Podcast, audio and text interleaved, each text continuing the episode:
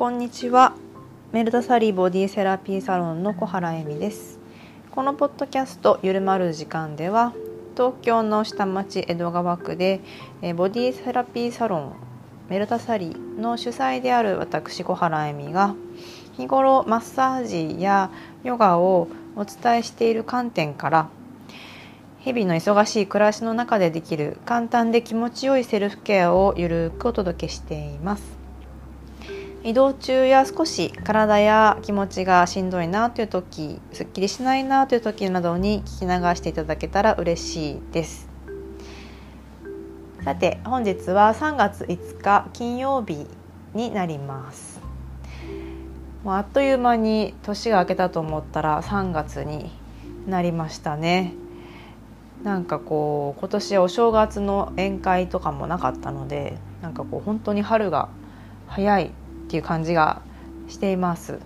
皆様はいかがでしたでしょうか？年度末でこれからすごく忙しい方もいらっしゃるかもしれません。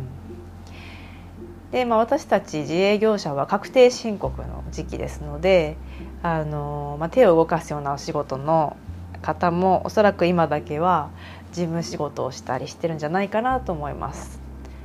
そこで今日は肩こりですね。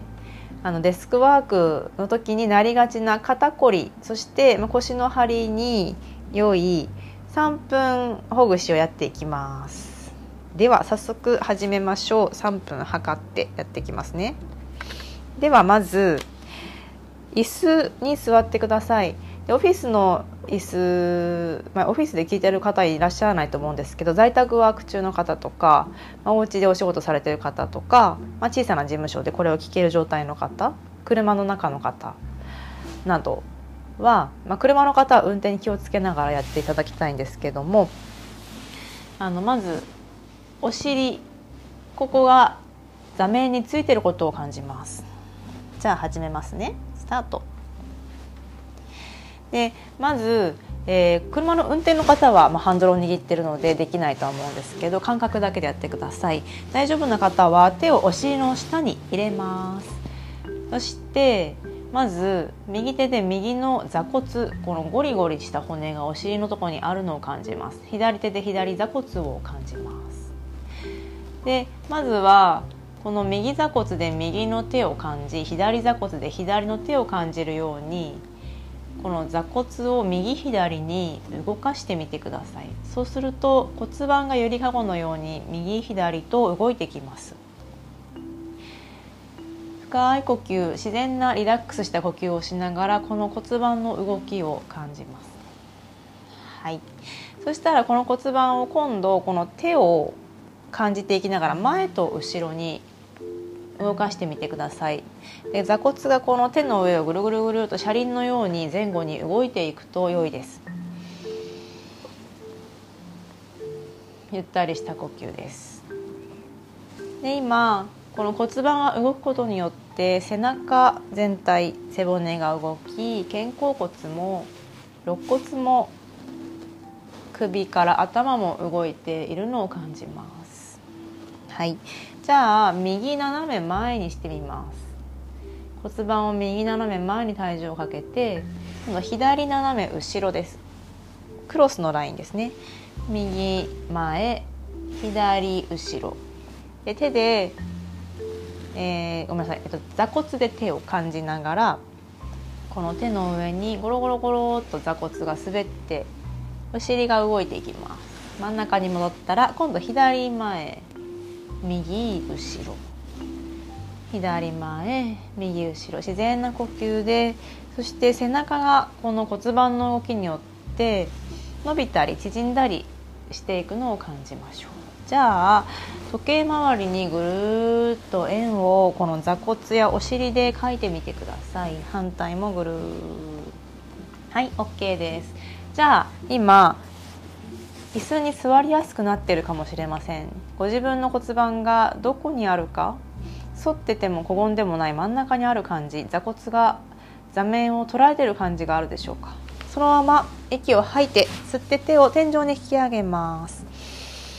息を吸って吸って吸って座骨がかかとのようなイメージで椅子を押してそして手を伸ばしたら肘を曲げてそしてそれぞれ反対の肘をくるんでください。このまま胸が少し開いてきたところでお腹を引き込みます。ここで座骨を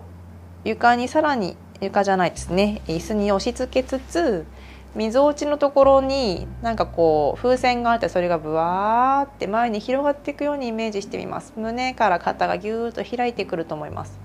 肩甲骨は下にエレベーターを下げるように下げてでもしよかったら肘を反対の手でもっと内側に寄せてみます。上の手の中指が背骨を触れるかもしれません。反対も肘を内側にぎゅーっと寄せてみます。はい。じゃあ肘を肩の横ぐらいに開いて肘を頭の方肋骨の方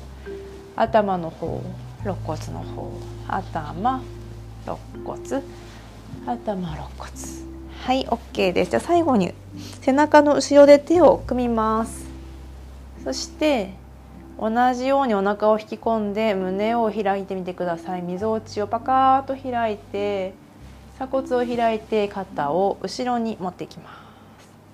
す。ぎゅーっと胸を大きく開いたら肩ちょい上げちょい後ろ。ちょい上げちょい後ろ。息をいっぱい吸っていっぱい吐いてもう一回いっぱい吸って胸を全開にしたら吐いて脱力します。はあ。OK です。で今骨盤からアプローチしていったんですけど肩の周りがあの楽になっているかなと思います。はい。今日は、えー、肩こり対策でした。では、えー、後半のゆるトークに移ります。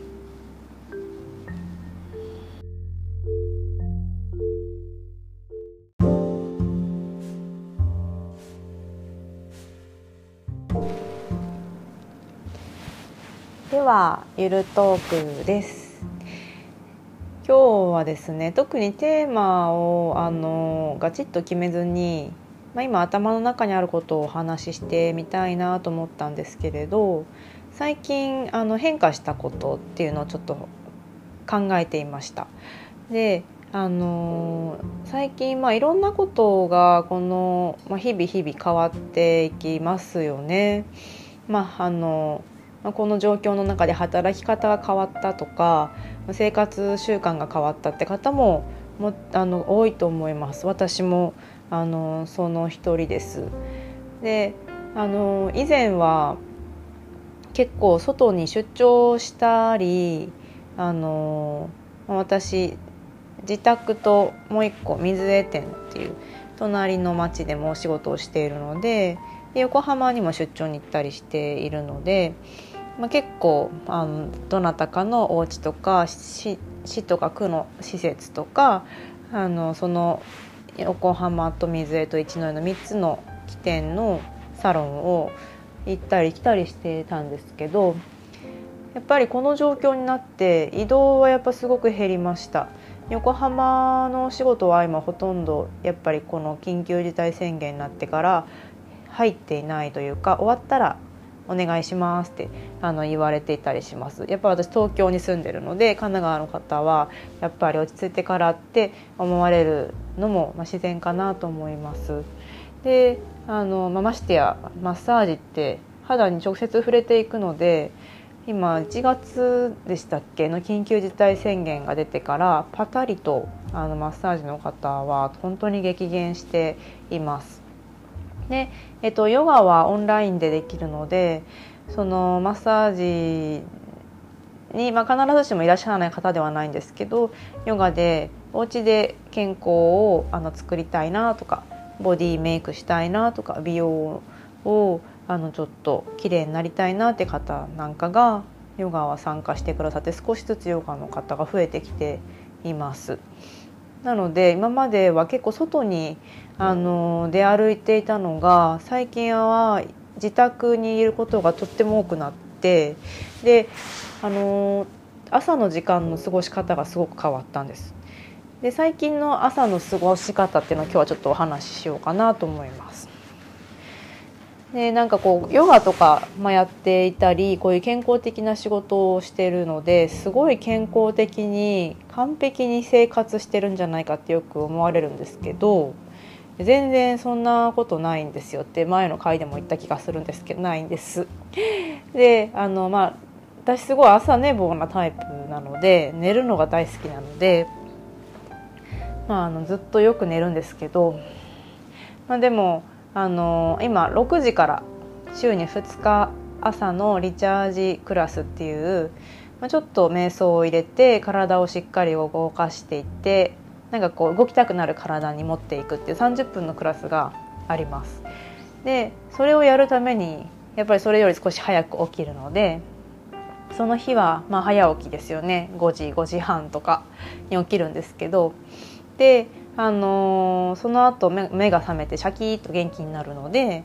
そのままインスタグラムでやっているもう一つのあのヨガのサービス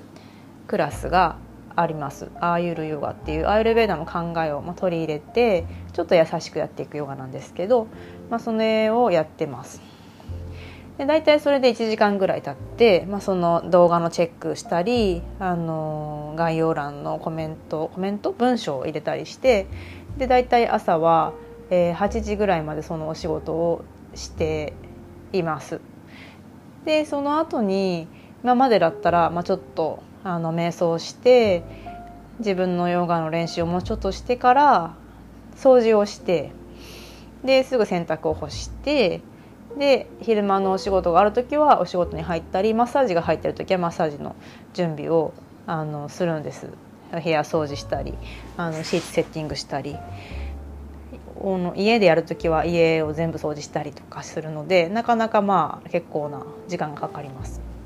なんですけど最近あの一日中オンラインの時もあるのでそういう時はその掃除がかなり簡単で済むんですよねわーって掃除かけるだけで OK なのでそんなに掃除の時間が減りましてそうするとあの時間が少しこう増えてくるんですよね。でこう今までどれだけの移動の時間を使ってたんだろうって皆さんおそらく思われたんじゃないかと思うんですけど私も結構移動が多かったので、まあ、その時間が家にいることができるんですよ。でなんか皆さんおのおのあの自分時間とかおうち時間っていうのがだんだんだんだんやっぱり充実してきてるんじゃないかなと思うんですけど、まあ、私もその一人で朝に、まあ、自分の時間が取れるようになったりとか昼ずっと空いてる時とかもあのサロンがマッサージの方がいらっしゃらないので朝早朝と夜のレッスンをして昼はずっと8時間ぐらい空くっていうあの日もあるんです。でそうするとすごい時間あるんですよね。なんかすごいこう気持ちがゆったり朝も早いしまだ終わっても時間があるし。ということであの、まあ、家事に入っちゃうと意外とやることあったり、まあ、その事務仕事に入るとやることって結構いっぱい、まあ、限りなくいろいろと、まあ、あのありますので、まあ、そこに入る前に朝の静かな時間にあの瞑想の時間を毎朝必ず設けてます。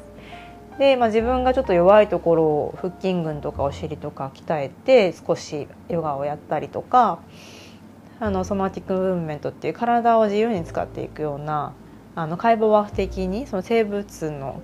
あの体として発生学とかもともと体が持ってる動きで、まあ、ただ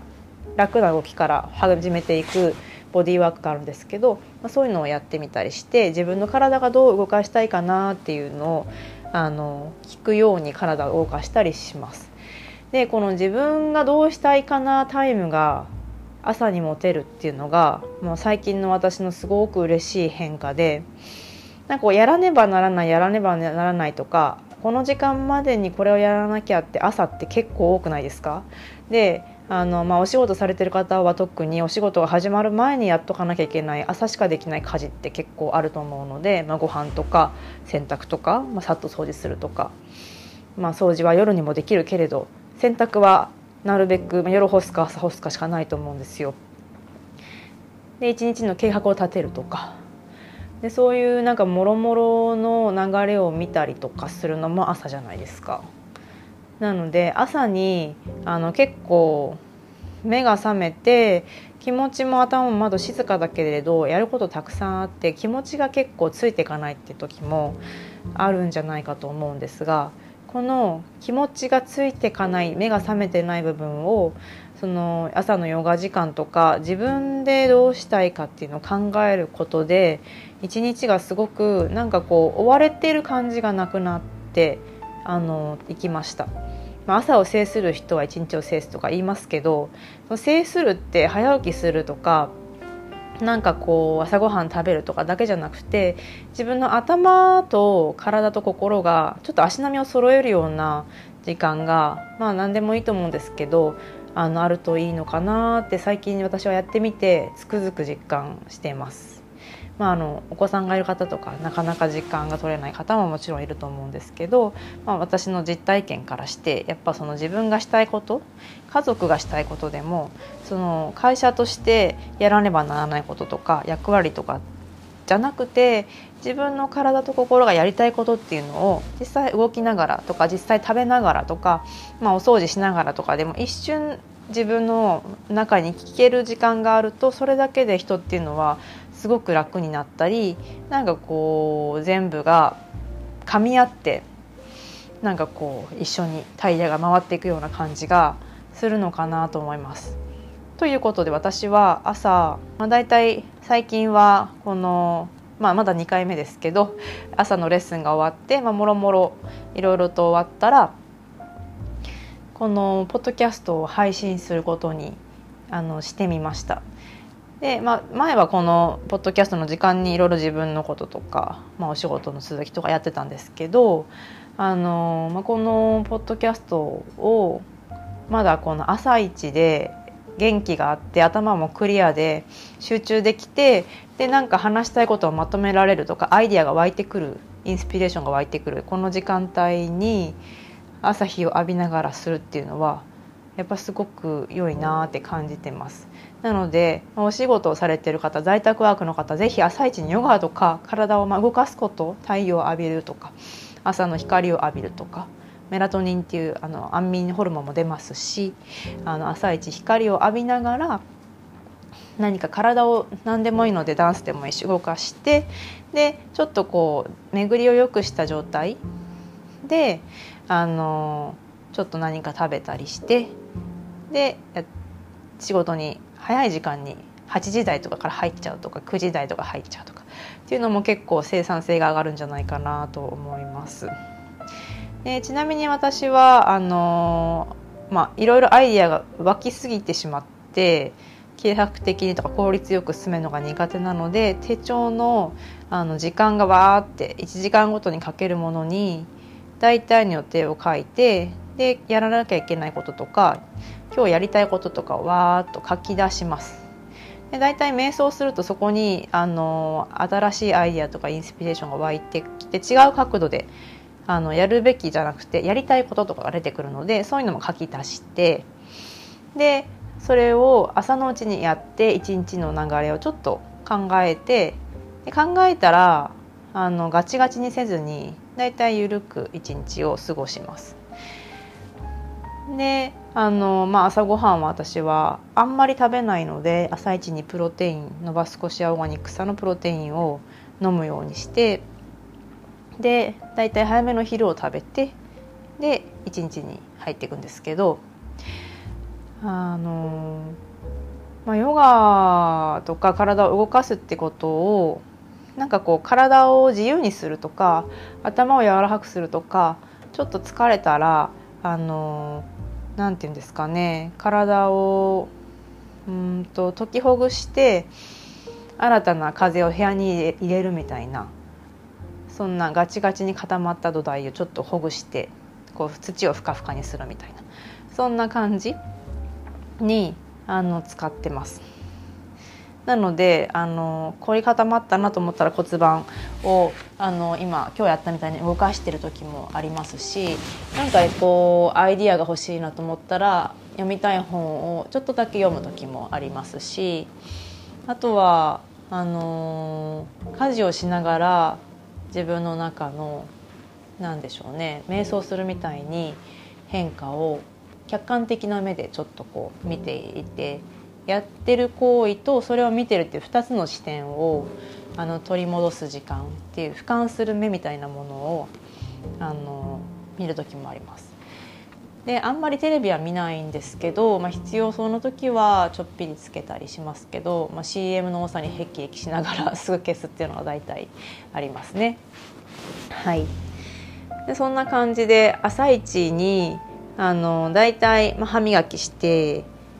あのシャワー浴びてで鼻うがいしたりしてで、まあ、舌を苔を取るようなっていうその体の掃除みたいなものも一緒にしますでそこに頭の掃除みたいなヨガとかを入れたり部屋の掃除を入れたりして朝一は結構、まあ、浄化の時間ってあの言われるのでその掃除するっていうことを意識してます。あのまあ、そんな時間ないって方もデスクの周りをちょっと掃除するとかキッチン周りをパッと掃除するとかだけでもあのすごく気持ちが良くなるかもしれません。はい、まあ、こんな感じですかね。朝のルーティンとか最近よく動画でありますけどまあそれはまあ大体皆さん歯磨きしたり顔洗ったりとかあのすると思うんですよね。でやることは大体私も一緒なんですけど、うんと、逆に朝やらないことっていうのもあります。で、まあ、朝やることはまあヨガとか瞑想とか書くっていうこと一日の流れを見るってことなんですけど朝逆にやらないことは、えーと、となるべくスマホをメールチェックしたら見ないっていうことですね。まあ、あのインスタグラムで動画を配信会員制でレッスンを配信しているので皆さんどうしてるかなってパパパって見るっていうのはあるんですけど元気にしてるかなとか今日何してるかなとかあるんですけどなるべくそこから先にあの派生しないように自分で言っちゃいがちなので気をつけたりあとはネットでの検索とかは朝はしません。っていうのはすごくエネルギーを奪われるので朝はチャージする方にしたいんですよね。一日の活力をあの増幅するような。そんな、まあ、朝日は気持ちいいですし日の出前から朝の時間の8時ぐらいまでそういうあの、まあ、大気にヨガではプラーナというエネルギーが満ち満ちてますよなんていう考えがあるんですけどちょっと心を静かにして掃除したりそういうリチャージする時間として使うと一日がすごくタフに元気に乗り切れたり気分よく機嫌よく安定した気持ちで過ごしやすいと思います。なのでやらないこととしてはその、うんと、あんまりネット系のものを使わないで目を使わないっていうこととえーと、あとはそうですね皆さん朝何するんでしょうね？テレビ見ますよね？私テレビ避けますね。テレビを見ない。でうんと朝皆さんやりがちなことって何なんでしょう？人それぞれ違うかなと思うんですけど重い朝ごはんを食べない。体をなるべく軽くあの朝って結構胃腸の力は弱かったりするのでプロテインか味噌汁とか軽ご飯食べても軽いあの白いご飯ぐらいであんまりあの朝からタンパク質がっつり取るとお腹が重くなっちゃうので取らないことが多いですが頭を動かしたいのでちょっとあのプロテインでタンパク質取ったりとかスープ系で取ったりとかして胃の半分ぐらいまでしか入れないかもしれません。なんでご飯としては1日の昼と夜の2食と朝のもう本当に3分の1ぐらいっていうんですかね 2. 点いくつっていう感じですね3食は食べないですねでこれも人によってその食べる量って活動量とか胃の調子によって違うと思うので3食食べて調子がいい人は3食がいいと思いますしあのもちろんもっとこまめに食べる方が調子がいい方もいますし私みたいに朝はあんまり胃腸が働かないなっていう方消化の力が弱めだなっていう方はあの朝少なめにしてで昼夜で食べるのもいいんじゃないかなと思います。そんな感じでうん誰かに返信をするっていうのも8時以降にするように急ぎじゃなければしていますでも、まあ、日中ずっとスケジュール入っててどうしてもっていう時は、まあ、夜とか朝にしますけどあのなるべくその自分の中のあのなんなんですかね外に外にって日中向いていく意識を中に向ける時間っていうのを夜の遅い時間9時以降ぐらいと朝の8時ぐらいまでは取るようにしてちょっと充電する感じですねコンセントに自分をつないでる時間っていうのを作っています。でどうしてそこを大事にするかっていうと全ては人のあの持ってるエネルギーとか時間も有限だからです。なのでやっぱりこうちゃんとコンセントに挿してで働く時は働くっていう風にしないとエネルギー切れを起こしますよね。でエネルギー切れを起こしてる時って大体機嫌が悪いとか、まあ、頭痛くなっちゃうとかあの中が、まあ、空いてる時ってイライラすると思うんですけどああいう感じでイライラするとか集中力がないとかなんか言いたくないこと言っちゃうとかっていう感じになりません？であのお腹いっぱいすぎでも眠くなるけどお腹減りすぎでもあの集中力出ないと思うんですよ。なるべくその、まあ、自分の傾向に合わせるといいと思うんですけどあの自分のパフォーマンス力を一番上げるでリラックスして心地よい状態を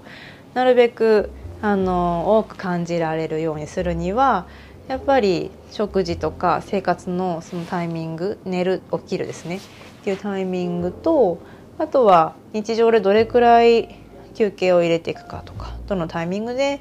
少し体をほぐしていくかっていうのがあの、まあ、デスクワークの方は今日やったようなワークを1時間に1回ぐらい入れるとかあの凝り固まっちゃうと頭も凝り固まっちゃいますし何より痛みが首肩とか腰に出てきちゃうのでちょいちょい体をほぐしてあげるってことで自分をうまくあの、まあ、指揮者の人が指揮をするみたいにコントロールしながら体のあの凝りとかもメンタル面の女性は特に機嫌があのホルモンバランスによって変わるのでその辺であの自分で指揮するみたいに機嫌もコントロールしやすくなれば毎日がとても楽にで楽しい時間が増えていくんじゃないかななんて思います。全ては私はもう自分が心地よくいたいっていうのがあります。なんかあの片岡鶴太郎さんもヨガをやってる上でなんか結構何時間も長いプラクティスされてるみたいですけど快楽主義なんですっておっしゃってるんですよね気持ちいいからやってるっていうでそういう感じですね気持ちがいい時間が多いと気持ちいいからその調律するような時間を入れていくで自分の中が心地よくあの快適で安心してそしてリラックスして誰かといる時もすごく気持ちいい時間を過ごせたり仕事をしながらもその仕事に飲まれるんじゃなくて仕事をしつつあの自分の中での,、まあその学びとか気づきとかにつなげていけるようなことにあのなるぐらいエネルギーがある状態。ガソリンが入った状態で働いていくっていうことができると一日終わった時にすごく充実してたなとか今日はこういうことがあってよかったなっていうこととか、まあ、もし何か嫌なことがあったとしてもそこからこういうこと学べたなとかああ違うふうにああいうふうに考えれば、まあ、嫌なことと取れたけども違う角度で考えたら、まあ、こういういい面もあるなとかその頭の中が柔らかく過ごせるんじゃないかなと。でしんどい時間が減ってくるのではないかなと思っております。はい。ちょっと今日はつらつらと あのそんな思いつくままに話をしてみました。聞き流していただけたら嬉しいです。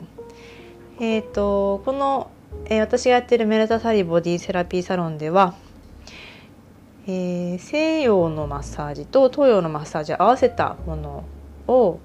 ご提供しています。で、まあ、深い筋肉までほぐしていく整体のようなディープティッシュというマッサージやアイルベーダ、えー、陰陽五行説という中国やインドの、えー、伝統的な療法東洋の思想ですねを入れた考えで体を包括的に体も心もその人のももともと持って生まれた命みたいなものも包括して見ていくことで日々の生活暮らしが気持ちよく楽でその人らしいものになればいいなと思っています。マッサージセラピーも行っていますしヨガも今はオンラインだけになりますがグループレッスンそしてプライベートレッスンも行っています。プライベートレッスンは対面でもあの行っています。これは地域の施設などお家の訪問などで近くの方は伺っていますのでもし気になる方はメルタサリとカタカナで入れてホームページをチェックしてみてください。では最後までお聴きくださりありがとうございました。良い一日をお過ごしください。